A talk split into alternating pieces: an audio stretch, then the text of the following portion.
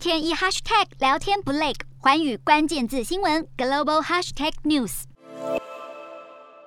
正在欧洲访问的日本首相岸田文雄首站前往意大利会见总理德拉吉，加深日意双方合作伙伴关系，同时重申乌俄停战的重要性，并且扩大对俄罗斯的制裁。岸田文雄也前往梵蒂冈与天主教教宗方济各会谈，并在乌克兰和平的决心方面达成一致看法，也确定朝实现无核世界合作。而方济各前一天才刚表示，已经向俄国提议要亲自前往莫斯科与俄罗斯总统普丁会面。居中协调乌俄双方停战，却遭俄方冷处理。俄罗斯对日本挺乌态度以及与西方国家联手扩大制裁俄国感到不满，四号宣布无限期禁止六十三名日本官员、记者和教授入境俄罗斯，当中就包括岸田首相。而俄国总统普丁似乎已经失去与各国交涉的耐心，警告并宣布，俄罗斯将在十天内列出一份制裁俄罗斯相关国家的黑名单，禁止向名单内的个人和实体出口或交易产品和原材料。这项新法令形同于俄罗斯获得了在市场上制造混乱的权利，因为它可以随时停止出口或撕毁被它制裁的实体和个人的合约，而这也是俄方截至目前对西方制裁做出的最严厉反击。